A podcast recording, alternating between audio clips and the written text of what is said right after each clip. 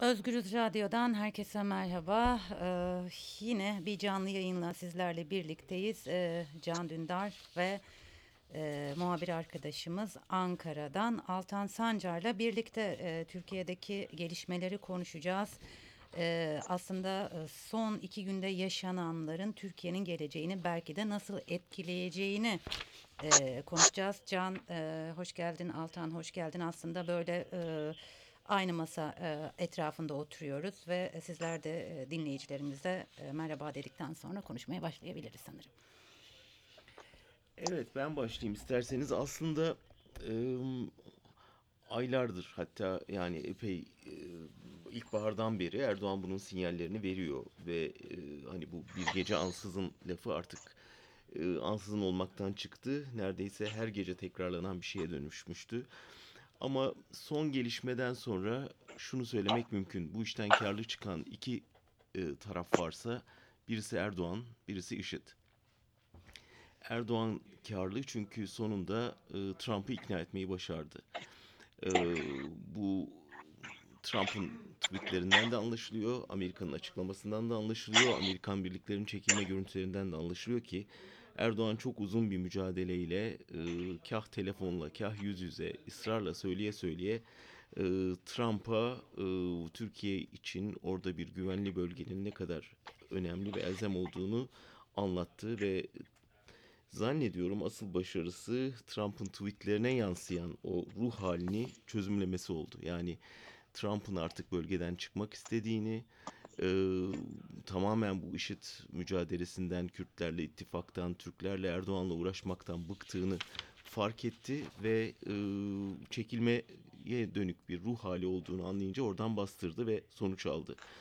Bununla tabii birçok kazanımı var. Bir defa iç politikadaki sıkışıklık hali, işte hafta sonu kendi partisinden gelen eleştiriler, muhalefetin bir araya toplanmış oluşu, Kürtlerle CHP arasında işte söyleye geldiği o yakınlaşma havası, peş peşe gelen zamlar, bütün bunları bir anda bir kenara bırakıp şimdi Türkiye Suriye operasyonunu konuşmaya başlayacak. O açıdan da ortada iç politika açısından da kendisi açısından bir zafer havası var.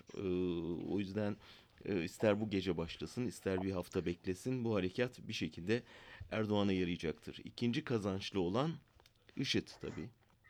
Çünkü bölgede sıkışmışken, esir kamplarına e, bir şekilde tıkılmışken e, ve etkisi tamamen azalmışken şimdi birkaç e, kazanımı var.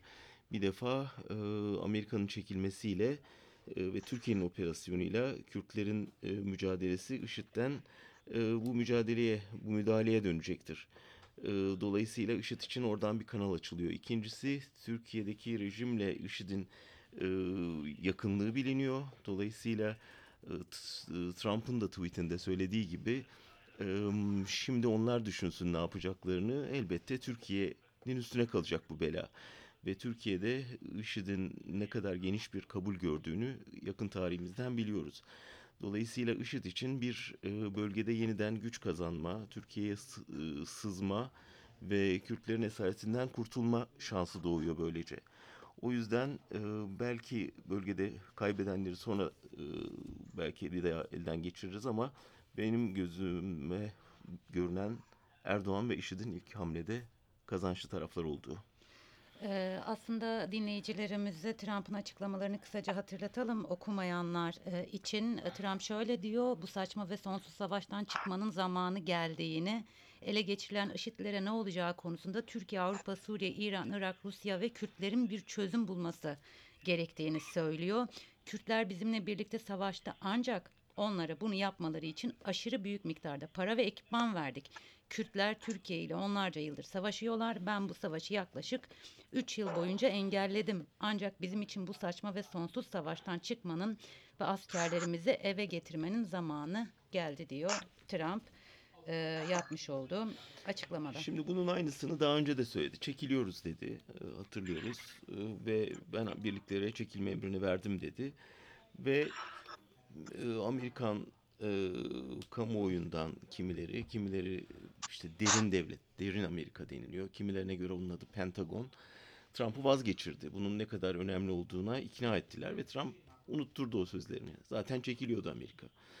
Ee, bu bu tweetlerin e, inandırıcılığı var mı bilmiyoruz. Yani e, yarın bunu da vazgeçebilir. Ni- Nitekim biraz önce Altan söz etti. İşte üstelik cumhuriyetçi bir senatör e, Trump'ı vazgeçirmeye çalışıyor. Şimdi e, o derin Amerika bunun Amerika için ne kadar stratejik olduğunu, Kürtlerin ne kadar önemli bir müttefik olduğunu, Kürtleri bu aşamada yalnız bırakırlarsa IŞİD'in yarın Amerika'nın başına tekrar bela açacağını, Erdoğan'a bu kapıları açmanın getirebileceği sorunları, sonuçları anlatacaktır.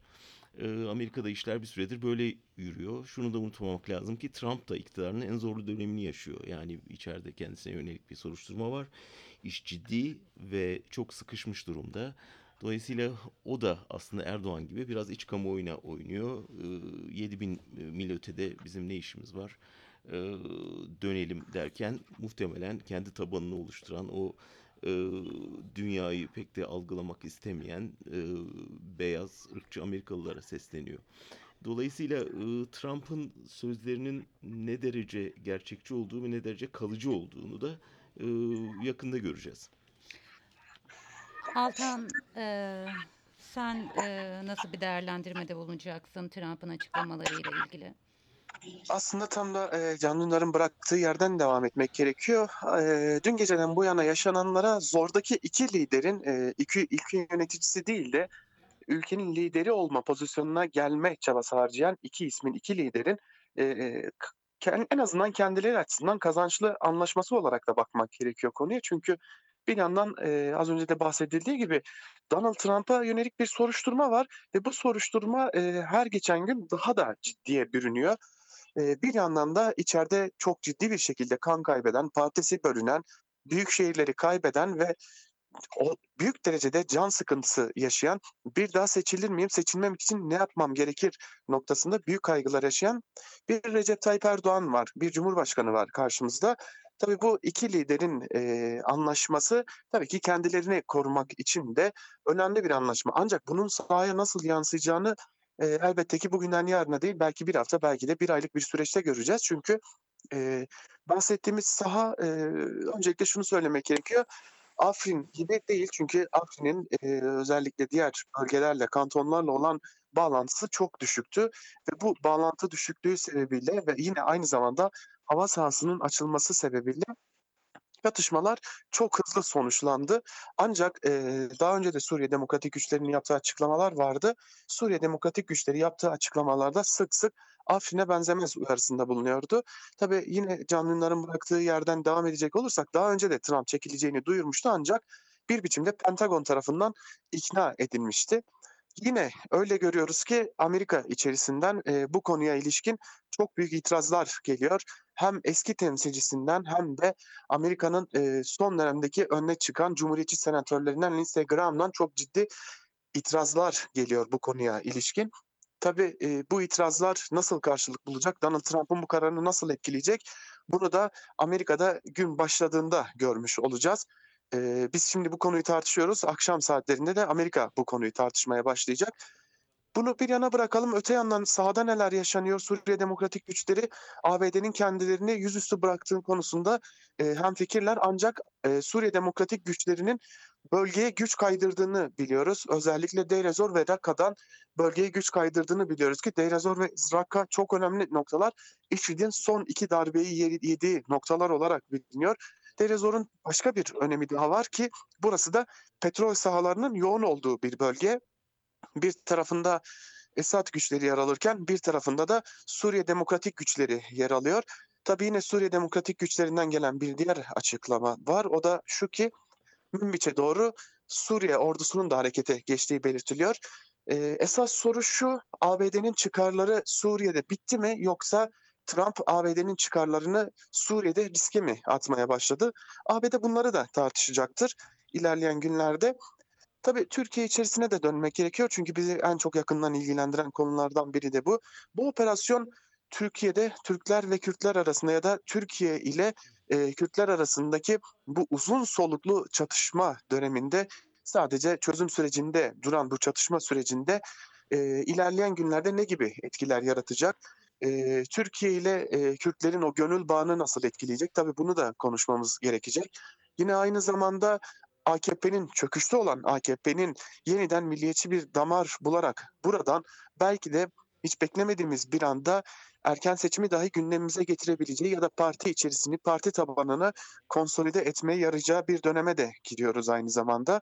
Fakat eee tıpkı 1999 yılında Öcalan Türkiye'ye getirilirken Bülent Ecevit'in yaptığı bir değerlendirme vardı. Kucağımıza bir saatli bomba bıraktılar değerlendirmesini yapmıştı Bülent Ecevit. Şimdi tam da o e, süreci yaşıyoruz çünkü bir de Türkiye'nin kucağına sayıları neredeyse 50 bini bulan IŞİD'li ve IŞİD'lilerin aileleri bırakılmış durumda. Bunlar ne olacak soruları da çok önemli. Zira Türkiye'nin IŞİD'le olan konusunda, IŞİD konusundaki zaaflarını biliyoruz. IŞİD'in güçlenmesi noktasında, IŞİD'in sınır geçişleri noktasında e, ortaya çıkan zaafları da biliyoruz. Tabii bir de Avrupa'nın bu duruma nasıl yaklaşacağı konusu var. Çünkü Avrupa Birliği uzunca bir süredir Cumhurbaşkanı Erdoğan'ın özellikle tehdit olarak adlandırabileceğimiz mültecileri bırakırım, salarım tehdit tehditleriyle karşı karşıya kalıyordu. Şimdi bir de IŞİD'li Avrupa, Avrupalı IŞİD'liler kozunu ele geçirecek belki de Türkiye. Avrupa Birliği buna nasıl yaklaşacak?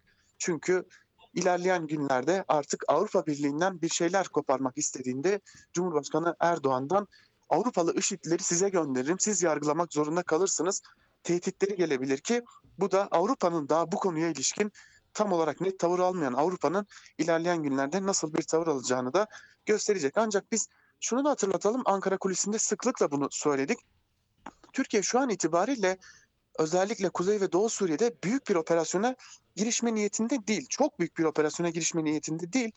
Hazırlıklar ve kulağımıza gelen yine askeri kaynaklardan, siyasi kaynaklardan kulağımıza gelen bilgiler Türkiye'nin bölgede küçük cepleri ele geçirerek burada belli başlı noktalar oluşturma şeklinde ilk adımını atacağını yine bu bölgelerde bu operasyonu yürütecek komutanların ve bu operasyona katılacak uzman erbaşların dahi belirlendiğini biliyoruz. Bunu da sıklıkla paylaşmıştık. Ee, A- Altan şurada e, araya girip e, şunu e, sormakta yarar var. Türkiye küçük cepler e, belirleyip oradan savaşa girecek e, deniliyor dedim. Fakat e, bundan önce e, yaklaşık bir ay önce yine e, bir e, operasyon gündeme gelmişti ve e, Demokratik Suriye güçlerinin şöyle bir açıklaması olmuştu. Bütün sınır hattı savaş alanına çevrilir demişti. E, bu ceplerin yani cep şeklinde e, bir operasyona e, izin verir mi Demokratik Suriye güçleri yoksa e, bütün sınır hattını savaş alanına mı çevirir? Çünkü takip ettiğimiz kadarıyla halkın da sınıra yürüdüğü gelen bilgiler arasında. Şimdi son gelen bilgilere göre Suriye Demokratik Güçleri zaten büyük bir seferberlik çağrısı yapmış durumda bölgede. Ee, özellikle bölgede yaşayan Arap, Kürt, Ermeni ve Süryani halklarına dönük olarak bir seferberlik çağrısı yapmış durumda. Tabii burada Arap aşiretlerinin özellikle uzun süredir e, bölgedeki kantonlarda yönetimde de bulunan Arap aşiretlerinin nasıl bir tavır alacağı önemli bir soru. E, ancak Suriye Demokratik Güçlerinin Türkiye'nin Kuzey ve Doğu Suriye'de attığı her adımı işgal olarak değerlendireceğini ve buna yönelik sert tepki vereceğini e, uzun süredir gelen açıklamalardan biliyoruz. Tabii Türkiye'nin ne kadar derinliğe ineceği önemli. Aynı zamanda hangi kentlere yönelik bir operasyon geliştireceği de önemli. Yani Serikani ve Grisipi gibi sınıra çok yakın olan bir noktaya mı operasyon yürütecek yoksa bunun dışında kalan özellikle Kürtler açısından ki tam da o günlerdeyiz 6-8 Ekim arasında Türkiye'de de çok kanlı bir sürecin yaşanmasına yol açan Kobani gibi kentlere de yönelmesi halinde bunu çok iyi tahmin edebiliyoruz ki Suriye Demokratik Güçleri bu savaşı bütün bir sınır hattına doğru yayacaktır. Hatta bu çatışmaları en ön koşu, en önde karşılamak için büyük bir güç hazırlığına da başlamış durumda. Tabii Suriye Demokratik Güçleri açısından kötü bir avantaj var. Kendileri açısından öyle değerlendiriyorlar. Şunu kaydediyorlar. Biz ABD ile Türkiye arasında kurulan güvenlik mekanizmasına güvendiğimiz için sınırda oluşturduğumuz takimatları yine ABD'li ve Türkiye'li askerlerin gözetiminde yıkmıştık. Şimdi bu takimatlar yıkılmışken bir anda ABD'li askerlerin geriye çekiliyor olması bizleri kandırdıkları anlamına geliyor. Ancak Suriye Demokratik Güçlerinin ciddi bir savaşa hazırlandığına dair de az önce de aktardığımız bilgiler var. Çünkü Deir ez-Zor ve Rakka'dan büyük bir gücün sevk edildiğini biliyoruz. Bu gücün sevk edilmesi tabii bu bölgede IŞİD'le yürütülen savaşa karşı bir e, dezavantaj oluşturacaktır. Ancak Suriye Demokratik Güçleri Türkiye'nin her saldırısını işgal olarak değerlendirecek ve buna yönelik de büyük bir e, saldırı başlatacağını her defasında vurguluyor. Ya bu ABD açısından aslında e, herkesin alacağı dersler var. Bir defa hani IŞİD bizim sorunumuz değil diyor Trump. Biz 7000 mil ötedeyiz. E, niye orada savaşalım ki diyor ama şunu hatırlatmak lazım. IŞİD'i dünyanın başına bela eden aslında Amerika Birleşik Devletleri'nin Yeşil Kuşak projesi. Yani ta Afganistan 1980'lerde 79-80'de Afganistan'ın Ruslar tarafından işgalinde İslamcı milisleri beslemeye karar verip El-Kaide'nin e, temellerini atan Amerika sonunda e, IŞİD belasını canavarlarını yarattı. Şimdi e, ben karışmam e, kendi mahallelerinde onlar çare bulsun diyecek noktaya geldi. Ama bunun o kadar kolay olmadığını 11 Eylül'de görmüş olmaları lazım. Yani yarattıkları canavarın e, nelere muktedir olduğunu e, gördüler. Dolayısıyla e, Amerika ben ellerimi sildim çekiliyorum diyemeyecek kadar e, bu kan revanın içinde. İkincisi tabii Kürtler açısından da Amerika'ya güvenmenin ve e, bizi herhalde Türkiye'ye tercih etmez demenin yanılgısını yaşadıkları bir noktadayız. E, Türkiye'nin Amerika açısından birçok başka avantajı var. Yani e, NATO'daki işbirliğinden tutun ticari ilişkilere kadar. O yüzden e, şu ana kadar bir denge politikası gidiyordu ama ya onlar ya biz dediğinde Erdoğan e, Erdoğan'ı seçme e, alternatifi her zaman vardı. O yüzden e, Kürtler açısından da önemli bir ders bu ama Türkler açısından da Amerika ile ne kadar bir güven ilişkisini kurulabileceğini işte e, bu Trump örneğinde tekrar gördük. Aslında hepimiz açısından şöyle bir şey var. Biz Amerika eğer gerçekten Suriye'yi terk ediyorsa buna ancak seviniriz, sevinmeliyiz. Yani burada e, aslında olmaması gereken emperyalist bir güç Suriye'yi terk ediyor. Şimdi bundan sonra bizim için önemli olan elbette tabii Altan'ın kaygısına katılıyorum. Bu Türklerle Kürtler arasında yeniden bir çatışma ortamını tetikler mi ama e, burada bizim alacağımız tavır önemli. Burada e, Trump'a şurada hak vermek lazım. Evet bu bizim mahallenin sorunu.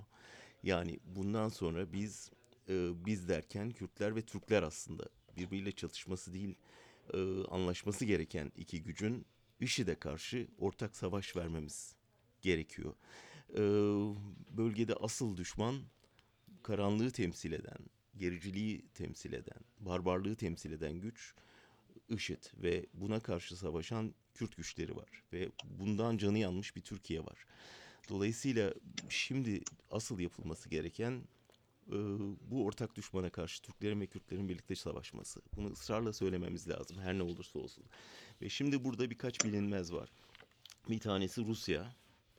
Ee, yapılan ilk açıklama çok zayıf gibi görünüyor. Yani e, Türkiye'nin bir operasyonuna çok şiddetli tepki göstermeyeceğini anlıyorum ben. İkincisi Şam. Tabii Türkiye yıllardır Suriye'nin toprak bütünlüğünden söz edip şimdi Türkiye e, oraya sınırdan içeri operasyon yapınca ne kadar inandırıcı olabilecek ve Şam nasıl bir tavır alacak o önemli.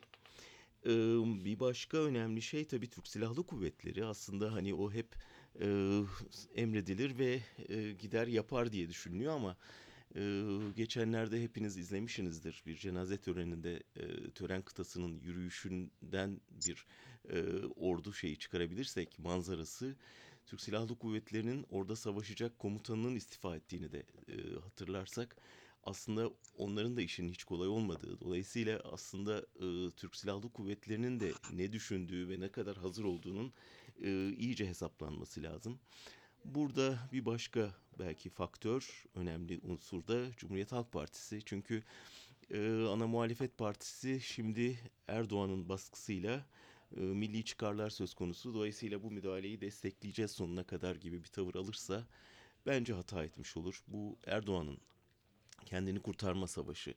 Dolayısıyla e, burada ortak düşmanı net belirleyip IŞİD'e karşı bir operasyonun asıl gerekli olduğunun altını çizerek e, bu savaşa karşı çıkmak en doğru yapılacak şey. Onun dışında yapılacak her şey Erdoğan'ın ekmeğine yağ sürecektir. Ee, IŞİD'lilerin durumu belki de e, konuşulması gereken en, en önemli maddelerden biri. Cumhurbaşkanı IŞİD'le ilgili rakamlar abartılı dedi ama 50 bine e, ve 50 binin üstüne e, üstünde e, IŞİD'linin e, şu anda Rojava'da e, ki kamplarda e, bulunduğu bilgisi gazeteciler tarafından orayı ziyaret ed- eden gazeteciler tarafından aktarılıyor. Ve e, belki de en önemli e, dikkat çeken söylemlerden biri de şuydu. Orada gazetecilere konuşan IŞİD'liler biz Türkiye'de yargılanmak istiyoruz demişlerdi. E, IŞİD'lilerin nasıl Türkiye'nin sorumluluğuna geçeceği e, Demokratik Suriye güçlerinin e, ellerinde bulunan IŞİD'lileri Türkiye'ye teslim e, edip etmemeleri konusu aslında o kadar çok soru işareti var var ki yani e, IŞİD'lerin sorumluluğu Türkiye'de bundan sonra Türkiye'de demek demekle sanırım sorun çözülmüyor. Çokça soruyla karşı karşıya geliyoruz. Zübeyde sen aslında Erk Ercerer'le konuştun. Evet. Biraz istersen o konuşmadan bize anekdotlar aktar. Çünkü Erk e, o esir kamplarını ziyaret etmişti. Ailelerle de röportajlar yapmıştı. Dolayısıyla Özgürüz'e söylediği önemli şeyler de vardı. İstersen onları da paylaş bizimle. Ee, aslında Erk çok kısa bir süre önce Rojava'da e, Rojava'daydı ve oradaki IŞİD'lerin e, kampını ziyaret etmişti. Dikkat çeken e, Erk'in izlenimlerinden dikkat çeken şey şu orada pişman olmuş bir topluluk yok. Ee, aksine e, IŞİD'in e, çok e, doğru bir örgüt olduğunu sadece e, pratiğinde bazı hatalar yaptığına inandıklarını ve e, o inandıkları e, de- değerlerin muhakkak bir gün e, zafere e, ulaşacağını söylüyorlar ve bununla birlikte aslında IŞİD'deki e, IŞİD'li kadınların IŞİD'li gelinler e, e, e, olarak da e, adlandırılıyor e, bazıları. Bunların e, kampta diğer kadınlarla birlikte e, kaldıklarını ve e, şunu fark ettiğini e, söyledi Erk. O kadınları da etkiliyorlar. Yani e, dünyanın dört bir yanından e, militan devşiren bir e, örgütten bahsediyoruz. İnanılmaz bir propagandaları var. Avrupa'nın pek çok e, kentinden, ülkesinden de e, militanlar e, e, Rakka'ya gitmiş ve e, örgüte katılmışlardı. E, propagandası bu kadar güçlü olan bir örgütün e, 50 bin üyesinin bir ülkeye girdiğini düşünün. E, kendileriyle birlikte karanlıklarıyla e, gelecekler ve onlara yönelik herhangi bir program ne olacakları rehabilit- rehabilitasyonları için e, ne gerektiği konusunda hiç kimsenin bir fikri yok şu anda.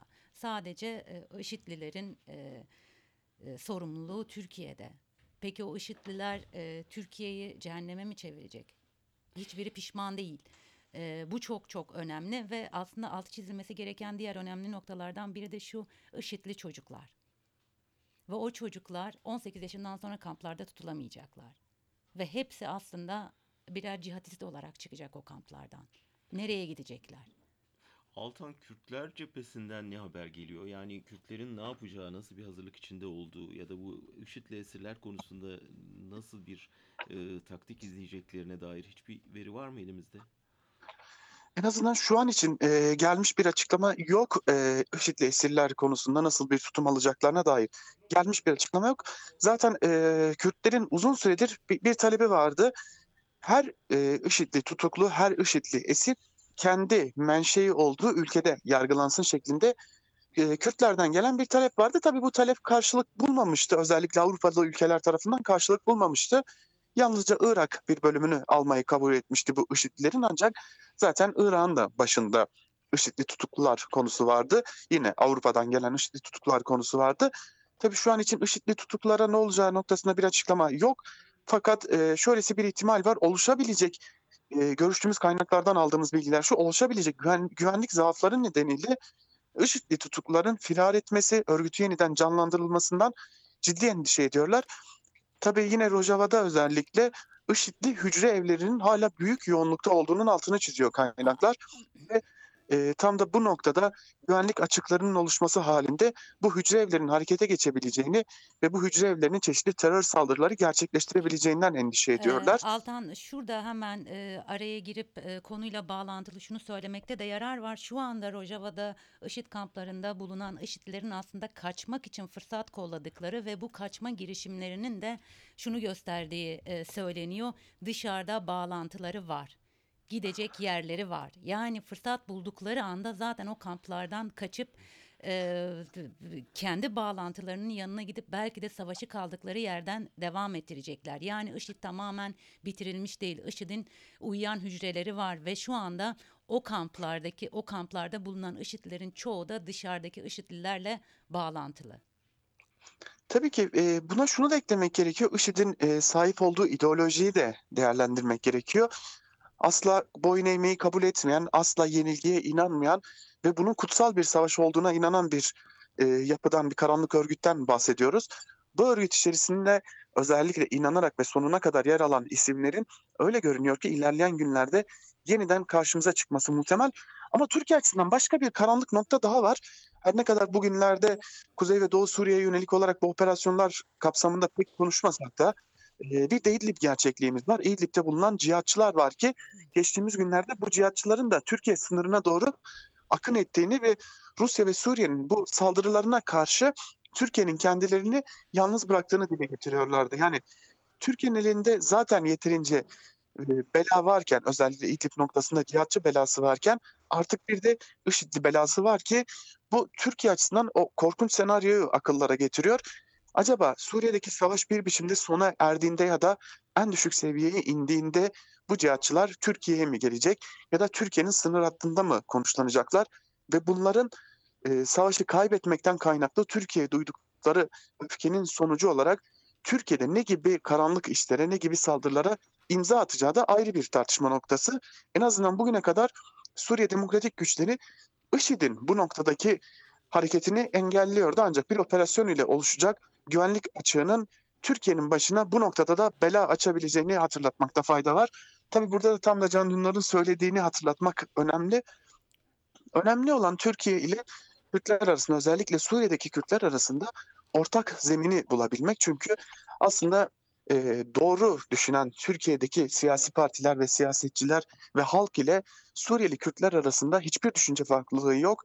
Aynı karanlığa, aynı e, hedefe doğru ilerliyorlar ancak öyle görünüyor ki çıkar örtüşmüyor. Sadece iktidarın çıkarı örtüşmüyor bu karanlıkta mücadelede. Ve tam da bu nedenle Türkiye ile Kürtler tam da çıkarlarının tam anlamıyla örtüşebileceği noktada neredeyse çatışmanın eşiğine gelmiş durumdalar.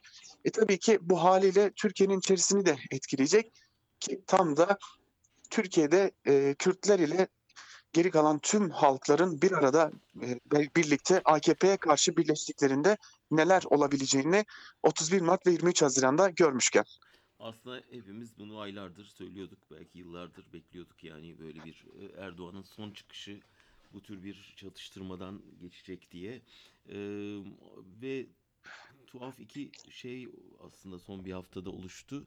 Bir tanesi e, MHP liderinin hastalığı ve dolayısıyla hani bir anda herkesin milliyetçi oyların peşine düşmesi yani bunlar açığa düşecek derken e, Erdoğan'ın böyle büyük bir milliyetçi şeyle hem Türk ordusunu hem troll ordusunu harekete geçirmesi büyük bir milliyetçilik şeyi var sosyal medyada dikkatinizi çekmiştir e, salgını var e, bu daha da artacaktır operasyonun başlamasıyla.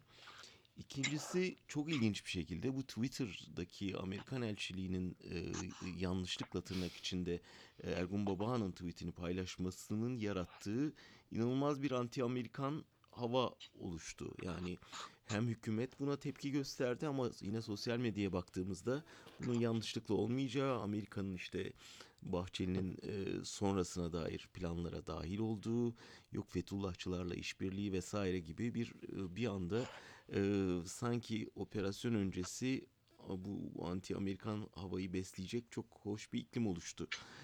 Dolayısıyla hani ikisini bir arada düşününce hem milliyetçi oylar meselesi hem bu anti-Amerikan ruh hali Erdoğan işini bir parça daha kolaylaştırmışa benziyor. Birçok olayda görüyoruz yani hem kendi politik sezgilerinin hem de mevcut politik iklimin onun nasıl işine yaradığını bir başka örneğiyle karşı karşıyayız gibi geliyor bana.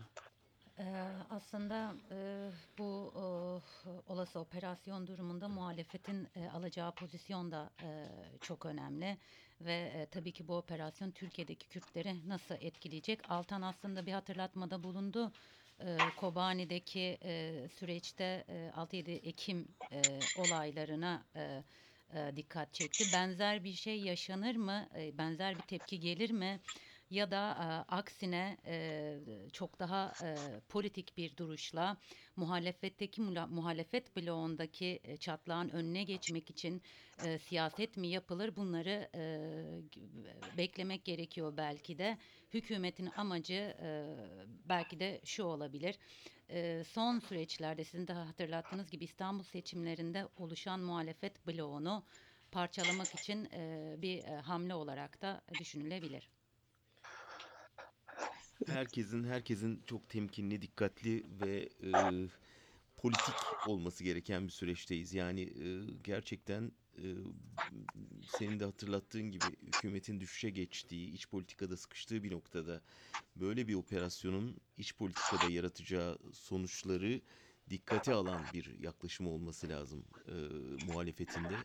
Dolayısıyla buna hazırlıklılardır diye umuyorum. Tekrar altını çizip ben son sözümü söyleyeyim, size bırakayım. Ee, bize düşen e, bölgede halkları birbirine düşürecek herhangi bir operasyona karşı çıkmak ve ortak düşman işi de ve e, bu barbarlığa karşı mücadeleye ağırlık verilmesini sağlamak.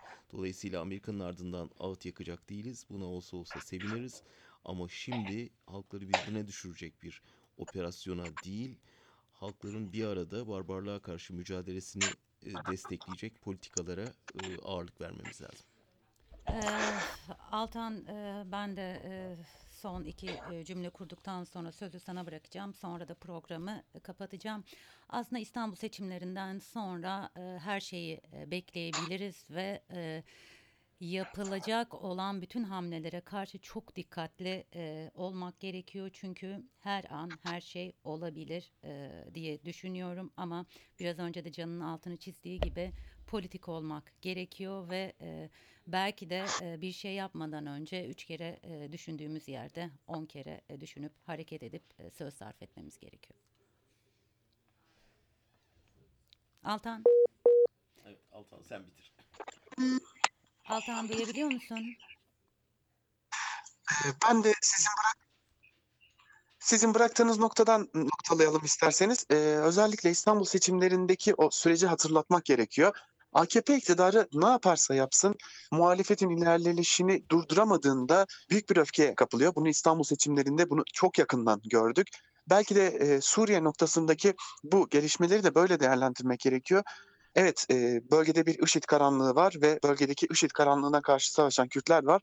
Ancak bu savaş ne e, Kürtlerin ne de Türklerin birbiriyle savaşı. Buradaki savaş bambaşka bir savaş ve tam da Can Dündar'ın ve Zübeyde senin bahsettiğin gibi burada politik olmak gerekiyor.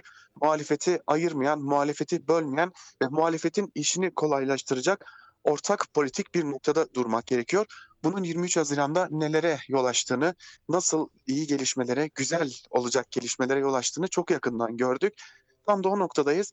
Herkes e, sağlıklı adımlarla eğer doğru adımları atabilir ise Türkiye'nin bu karanlıktan ve belki de hayatı boyunca, Türkiye tarihi boyunca yaşayabileceği en büyük karanlığa gömülmeden kurtulmasının önü de açılacak diyelim. Çünkü 23 Haziran'da bunu Türkiye yaşamıştı.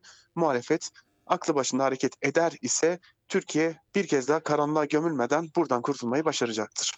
Altan çok teşekkürler. Can Dündar çok teşekkürler. Evet değerli e, dinleyiciler e, yaklaşık 40 dakikadır e, yayındayız. Can e, Dündar değerlendirmelerde bulundu. Altan Sancar arkadaşımız Ankara'dan bağlandı ve Türkiye'deki e, gelişmeleri aktardı. Başka bir yayında görüşmek üzere. Şimdilik hoşçakalın.